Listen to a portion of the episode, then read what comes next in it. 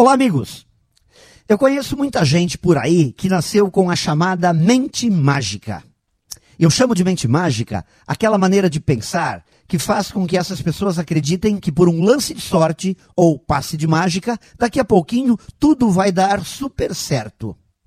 Sem planejamento, sem preparação, tudo isso pouco importa pois sem muito trabalho, mesmo assim, os deuses dos cabeças fresca vão interferir e ajustar o universo de modo a favorecê-las. E assim, elas sempre atribuem ao destino tudo o que acontece em suas vidas. É claro, positivismo é importante, desde que acompanhado de atitudes inteligentes. Como dizia São Tiago, fé sem obras é morta, não tem valor.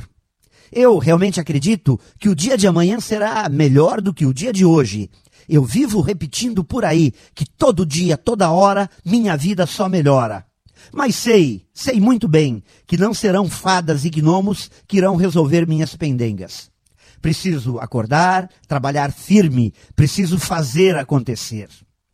E amigos, Agora que vivemos estes momentos estranhos do mundo, precisamos ainda mais de atitudes fortes, de atitudes mágicas. E aí sim, tudo isso vai nos dando o direito de acreditar nos grandes resultados, na mágica dos projetos e sonhos que temos.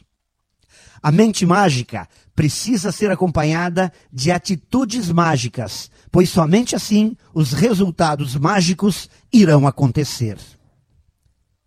Pense nisso e saiba mais em profjair.com.br. Melhore sempre e tenha muito sucesso!